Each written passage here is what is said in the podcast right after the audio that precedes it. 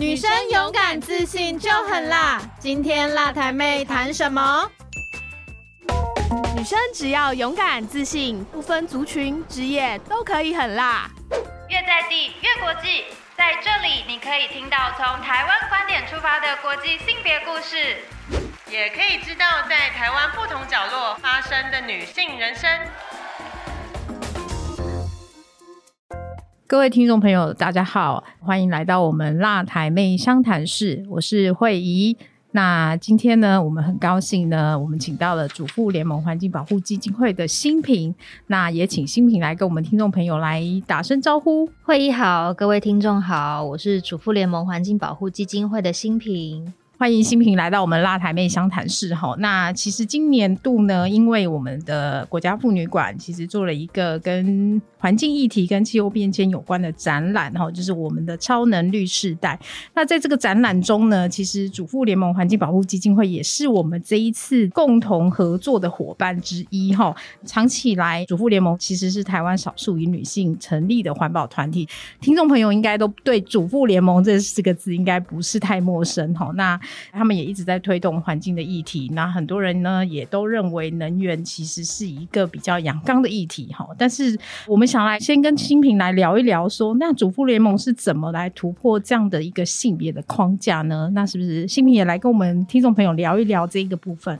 好的，我要先跟各位介绍一下主妇联盟哦，因为大家可能认识的主妇联盟比较多是主妇联盟合作社好，那我们。主妇联盟的基金会是在台湾刚刚解严的时候，我们主妇联盟环境保护基金会成立哦。那后来大概在三十年左右，台湾有发生过革米跟毒葡萄的事件。那如果各位听众就是您如果有经过那个时代的话，可能还有一点点印象，这是台湾很严重的食安事件。那在这个食安事件期间呢，我们基金会里头就有群志工想要透过共同购买的运动，重新找回生产者跟消费者之间的连接。这个共同购买运动非常非常的成功，后来就成为了合作社。那所以要跟各位先介绍一下，因为很多听众会觉得很奇怪啊，主妇联盟不是在。贩售一些有机的食材、生活材吗？为什么今天会来谈能源？哈，因为我们是不同的主妇联盟，当然我们都是很好的伙伴那样子。那回到刚才就是主持人的这个提问哈，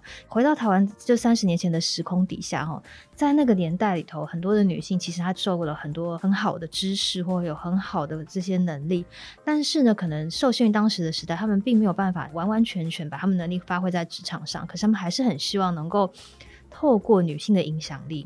来去对这个社会推动一些更正面的影响。所以基金会不管是三十年前从厨余的回收、和垃圾分类，当年那个时候还有发生一个很大的事情跟能源有关的，就是车诺比的事件。那个时候其实就已经有很多的妇女站在街头上面讲说：“我要孩子，不要盒子。”啊，那这句口号其实跟很多的环保团体就已经有一点点切入角度不一样。很多环保团体切入的角度啊，当然也是从安全啊，或者是能源这个方面有关系。可是主妇联盟更多的角度是从孩子的角度去做切入。那包括我们基金会自己在关注的很多能源的问题，我们都是从生活的角度去做切入。我觉得有一个到现在，其实我们都还是没有非常乐意见到事实，就是其实家里头很多的照顾者的确是女性为多，在台湾应该有六成吧。嗯。对，那我们很希望这个状况可以改变，可是在这个进程当中，我们还是很希望能够赋予妇女在家里头。虽然是主要照顾者，那我们还是希望赋予他更正面的正向的一个角色，也就是我们是家里的主要照顾者，可是我们也是家里头主要的能源管理者。那透过让妇女们在家里头有更多的管理能源的知识，其实也可以让这个家里头更节电那样子。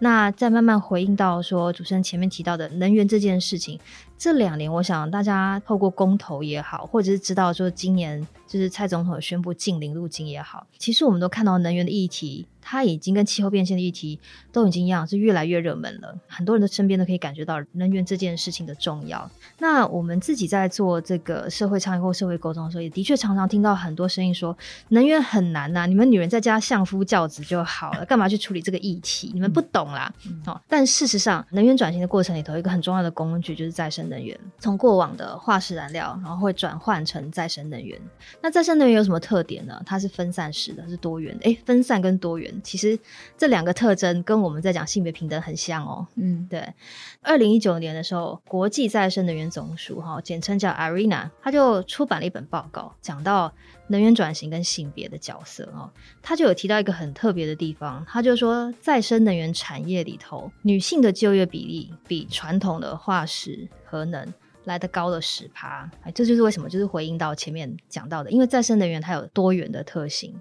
我每一个地方、每个社区可以按照自己，我比如说我住在海边的社区，我可以一起集资做一支风机，像。等一下跟大家讲到的公民电厂，丹麦的第一支风机其实就是社区居民自己集资盖的哦，不是大系统上去做的。那这就是公民的力量。我觉得能源这件事情，其实它也是让性别可以更加平等的一个力量，因为再生能源是每一个人都可以参与的。好，刚刚新平讲到那个再生能源，其实我个人也觉得蛮好奇，就是一般大家就觉得说，以性别来讲，就说，哎，他刚刚讲的一个比例是，其实女性的投入是多的哈。那我我觉得这件事情就是好像跟我们一般长期以来哈，在各个领域里面，其实会发现很少有看到女性你的参与，那反而是这个再生能源的这一个部分，女性的参与比例是高的。那就你的观察，你有没有可能从生活面或什么，你觉得，哎，为什么女性对于这件事情？她特别的看重，甚至是说她觉得这件事情是她想要来关注的。我们自己看过的一些研究调查都显示说，就是当然个人上会有差异，可是大体上面来说，可能偏好上面。男性比较选择用比较集中式的方式来解决能源的问题，女性比较愿意从生活中的改变，然后分散式的方法去解决能源的问题。也就是看到现在的这个能源趋势也是一样，像我们自己在推动公民电厂这过程里头，的确看到很多参与的，还有参与讨论的这些角色，很多都是女性，而且是女性为多。我觉得这也蛮特别的。我自己还是想要说一下，就是社会上面其实对于女性参与能源这件事情，常常还是带有。很多的不友善，嗯，我也不用讳言，就是大家常常会看到我们网站上很多人会留言，你们就是用爱发电啊，然后就是一群渔夫啊这样子哈。那我也会想要讲一下，就是甚至在这样子的留言底下，还会衍生出来很多像是一些性骚扰的一些留言那样子。那看的时候就觉得说，哎，虽然说台湾在亚洲。已经算是性别比较平等的国家了，可是其实我们对于社会的这些性别上的期待，还是有很多很根深蒂固的事情在影响着我们。顺便聊到“用爱发电”这句口号那样子，那其实这句口号说实在也不是我们自己原创的那样子啦，哈，其实是在我们有一次反核游行的时候被分配到拿这张口号那样子。可是我觉得这个口号它本身还是有很正面的意义，而且我是真的看到有实际的行动。我前面讲到说，三十多年前我们有一群妇女。他们站在街头讲说：“我要孩子，不要盒子。”嗯，其实，在那个年代里头，妇女站在街头抗争，是一个在家里跟在社会上都会受到很多异样眼光的事情。没错，我觉得光想那个画面就觉得哦，有点不容易哈。真的，真的，对，就算是到现在，可能很多人的家庭都不愿意妇女站在街头跟我们去抗争嘛。嗯，抛头露面，对不对？你一个女生做这种事干什么？更何况三十年前，嗯，三十年后。我们基金会开始推动公民电厂的这个倡议。我们透过集资平台，然后让大家用一片、两片太阳能板这样投入的方式，一起当发电厂厂长。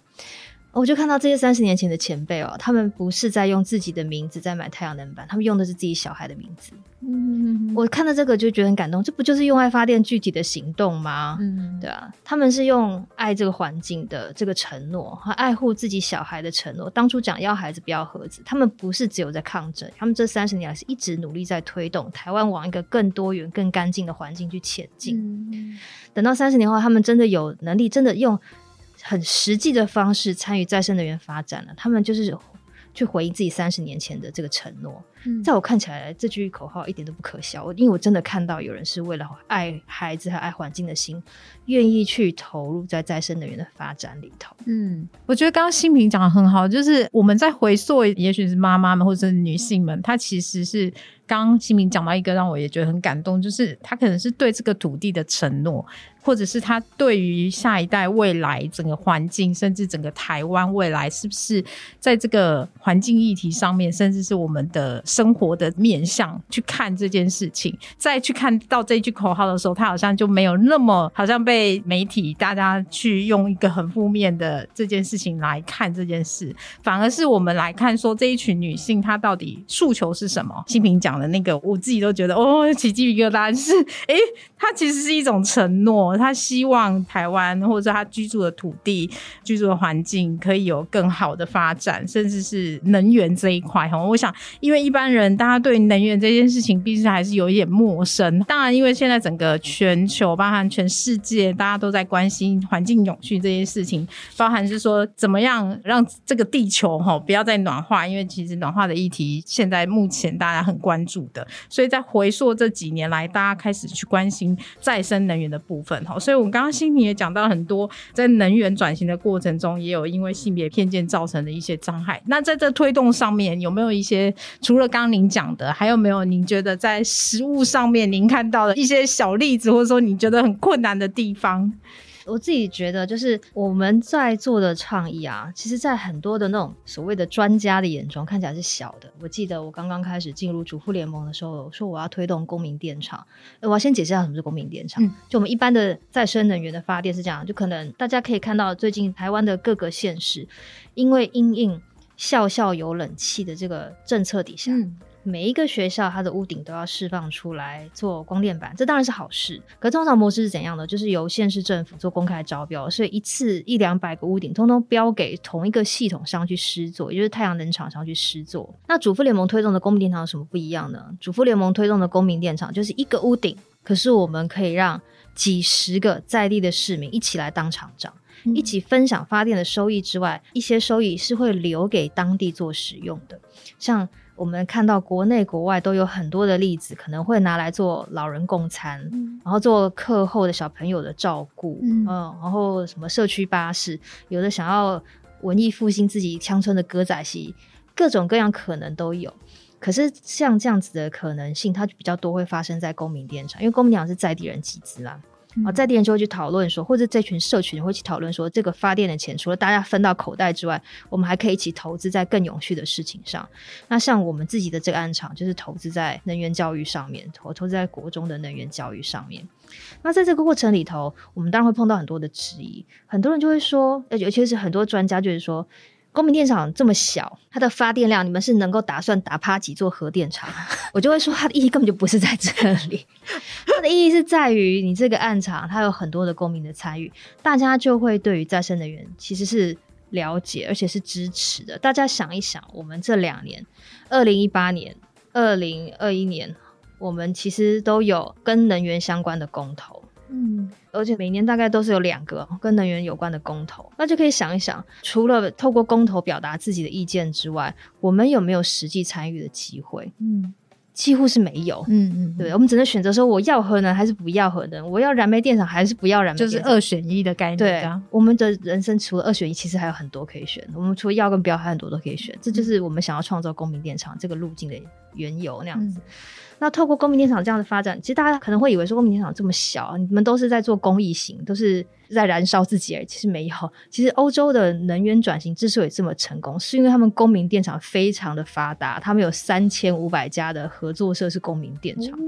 而且欧洲自己统计，到了二零五零年，大概百分之四十五的欧洲公民都会直接参与能源转型，也就是参与公民电厂。嗯，所以公民电厂其实一点都不小。那反而是因为公民电厂在欧洲先行，后面才是系统上进入市场，所以欧洲的能源转型是很稳定的，而且大部分的欧洲民众是可以从中享受到好处的。台湾的很多媒体都会说，德国在能源转型上啊，民众承受很高昂的电费，可是他不会报道另一面，就是德国的民众其实有三分之一可以直接参与能源转型，嗯，所以他们也可以透过能源转型，然后自己也可以获得收益，嗯，对，我们就是希望说，把发电这件事情的共好是分享给大家的，而不是只有商业独得而已，这样子其实很可惜。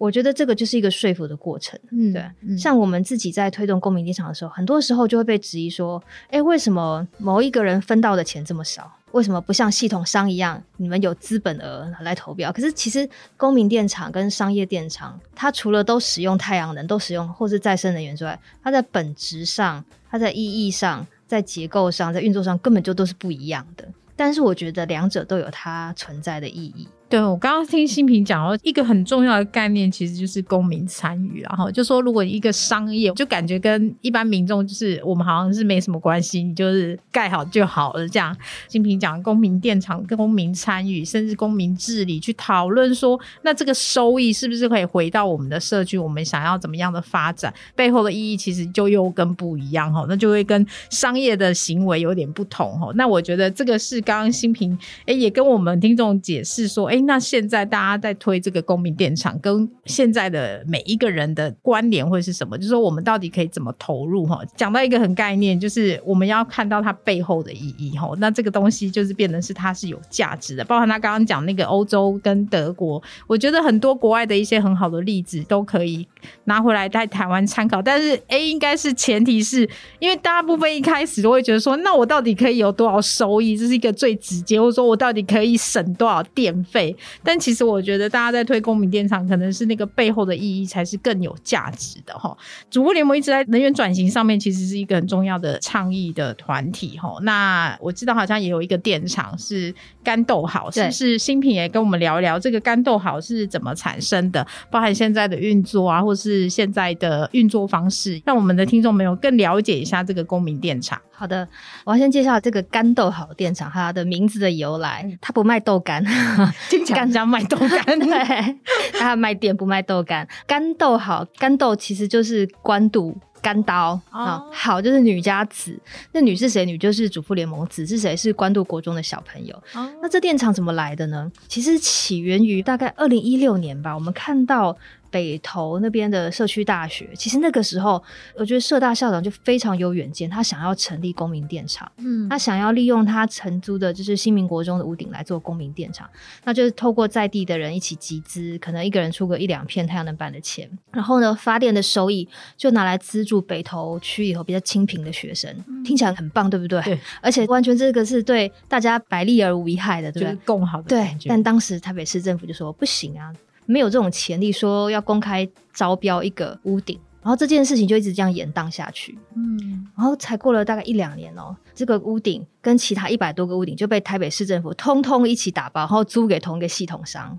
嗯，我们那时候觉得说你这样不对吧？你一个屋顶给一百个市民，你觉得这样子叫不公开、不透明、没有潜力？那为什么一百多个屋顶给同一个系统上，就觉得公开、透明又公正呢？嗯嗯，对啊。很多的时候，政府单位他在执行很多事情的时候，想到的都是按照原本有的做法做，最不容易被骂。可是他没有想到说，其实环保团体反对不是说你一两百个屋顶做有效的使用、做商业的使用，但是这一两百个屋顶里头，如果有一两个社区。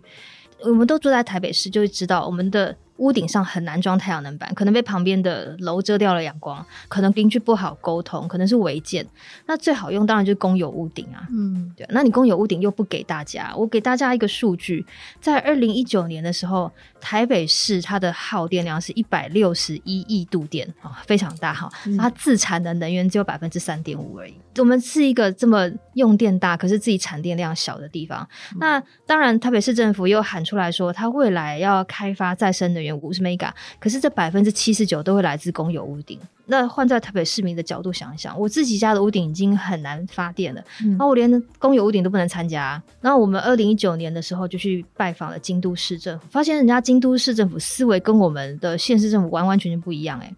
我们的县市政府就是觉得说，我就是透过政府采购法，我就用公开招标，谁出给我的价钱好，我就标给谁。好，一两百座给同一家做，我比较好做事。可京都市人不是哦，他那一年也是有四十几个公有屋顶要上面要做太阳能板，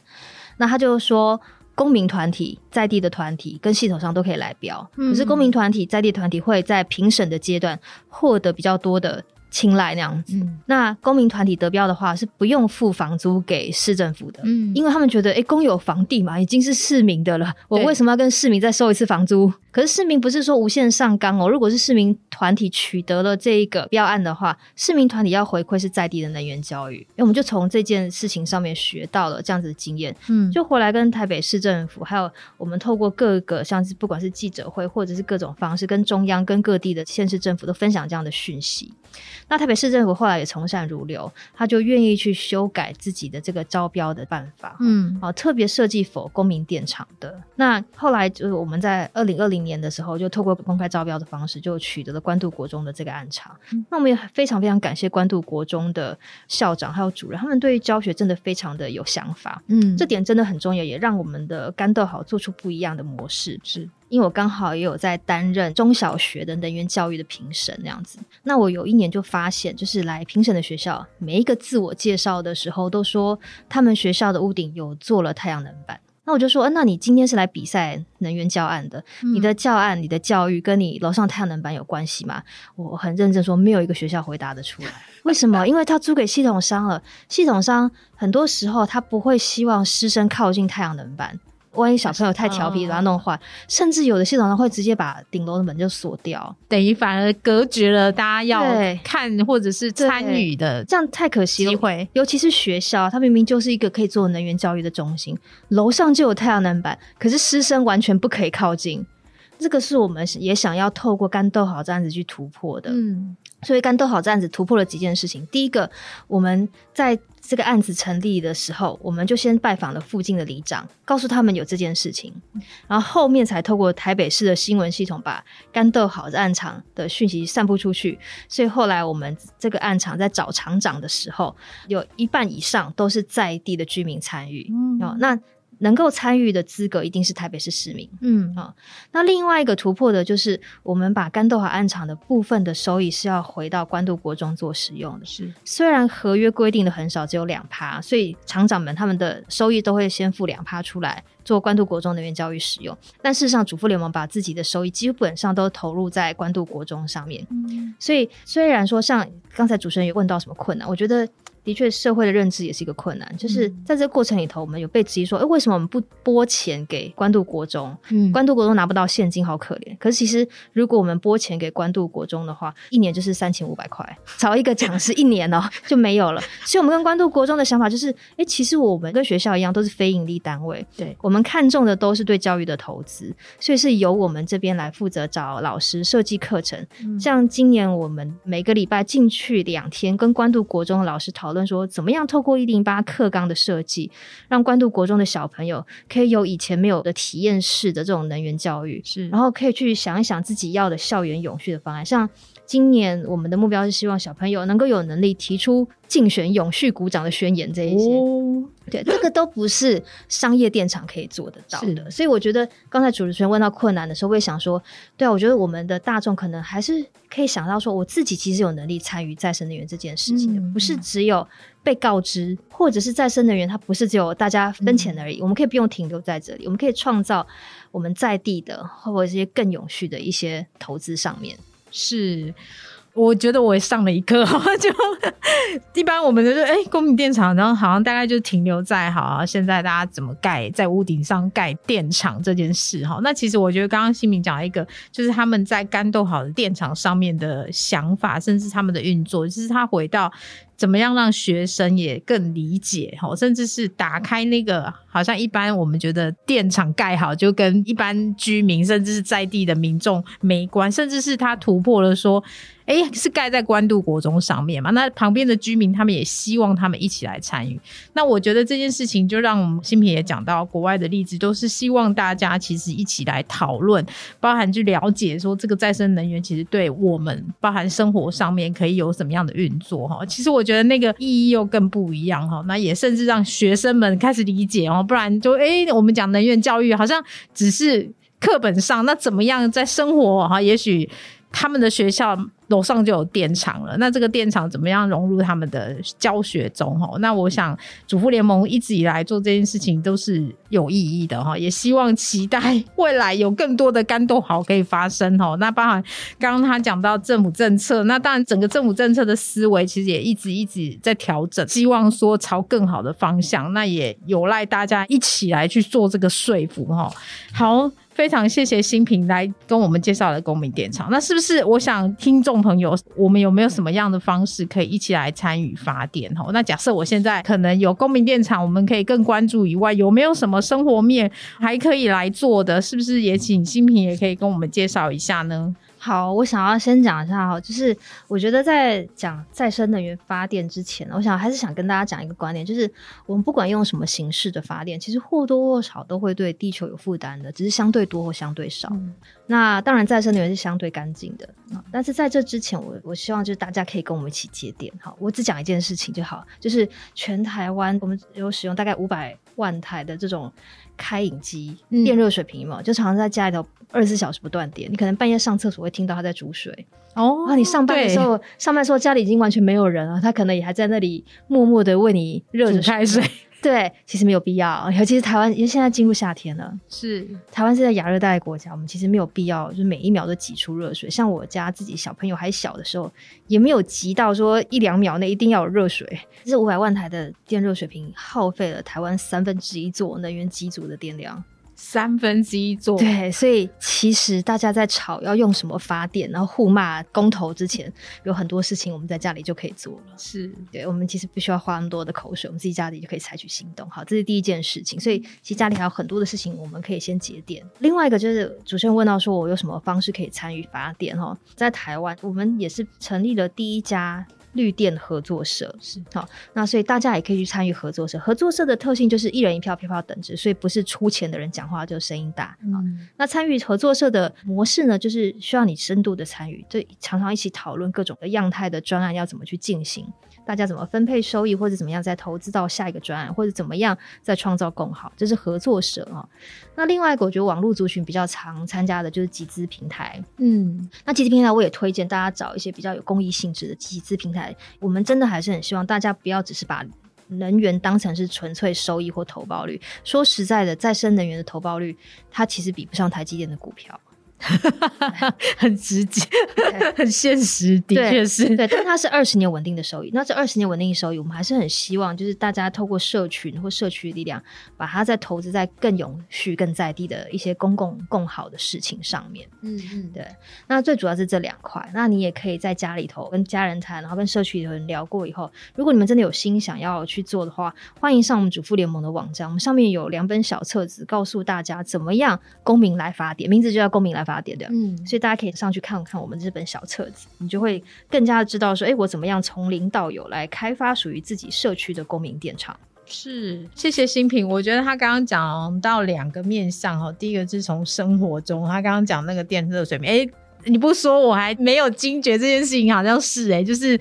大家都出门啦，然后嗯，那个热水好像继续在煮，可是其实是没有人使用。从生活面，其实从生活的小细节里面，我们都可以先从节电开始做，就是说哦，可能家里面如果你没有需要的，其实就可以把它开关可以按掉，或者是其实让它不用在那里继续煮水这件事情。好，那这是生活面，就是我们从生活去落实，然后包含其实我们今年度做这个超能绿时代的展览，其实也一直希望我们从生活面里。面怎么样可以呼吁这个环境永续的议题？哈，那第二个新平刚刚也提到说，哎，如果对于发电有兴趣，其实可以有几个面向，可以包含，就说你可以参与合作社，然后包含现在也有很多网络的集资平台。但是我刚刚觉得新平的一个很棒的呼吁，是说，大家如果完全只看收益面，你会发现，哎。好像这个收益跟你任何的投资，你都觉得嗯不符商业的那种效益。但如果你用一个它是未来长期稳定，甚至是对整个环境有意义的这件事情来看的话，你会发现这个投资其实是非常划算的哈，甚至是说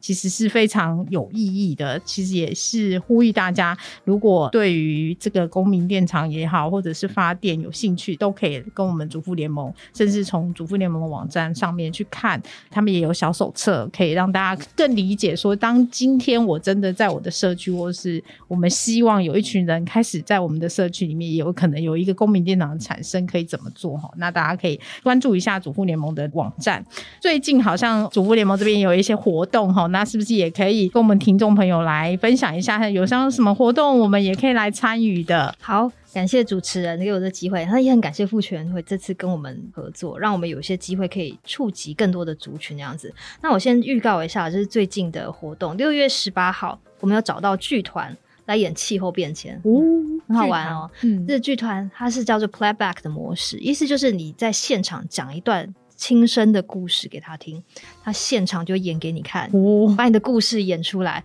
我参加过好几场，现场有一些人真的是。他讲完自己故事后，看到演员演出来，然后他就是深受感动，哭出来。是是，对我觉得看到演员演出来，跟你自己讲的，其实还是有很大程度的不一样，对，蛮特别的哦。就是你口述一个。马上就会有演员去把你的这个情境演出来，还蛮特别的活动。对，好，另外一场就是六月二十二号绿绘本的活动哈。我们的这次主题是停电了，就欢迎大小朋友一起来用故事的方式来了解台湾的能源的状况。是是，好，谢谢新平哦。那接下来这两场活动，第一个是六月十八跟六月二十二号，比较是说故事，然后但是有演员来再去。表演的这件事情，然后第二个是绿绘本，就是希望跟大小朋友都可以一起来了解。发电这件事情，好，那也很欢迎听众朋友呢，也可以来参与哦。那详细的资讯呢，我们都会放在台湾国家妇女馆的网站上，然后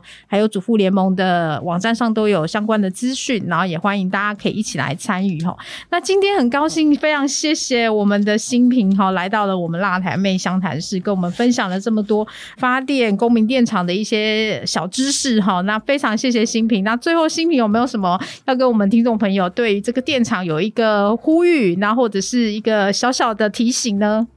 哦，感谢主持人。我想要跟大家说，虽然我们做出来在生活的改变都是小小的，但其实累积在一起，我们可以做很大的改变。那最后想跟大家分享一句话，就是我们在推动公民电厂上面，就是也是合作社的成员常常讲的一句话，我觉得非常深受感动。他说：“要走得快，我们一个人走就好了；可是要走得远，我们要一群人一起走。”嗯，好，谢谢新平最后一句话哈，就是一群人走，我们一定会走得更远。那今天非常谢谢新平来到我们拉海妹湘潭市哦。那接下来就是我们在展览一会一直持续到十二月底哈。那也欢迎听众朋友到我们台湾国家妇女馆来看我们这个超能律世代的展览哦。那相关资讯也在我们国家妇女馆的网站上面都有。今天谢谢大家，那就是欢迎大家持续的追踪我们的辣台妹湘潭市喽。今天谢谢新平，那我。我们就跟听众朋友说拜拜喽，拜拜，拜拜，大家。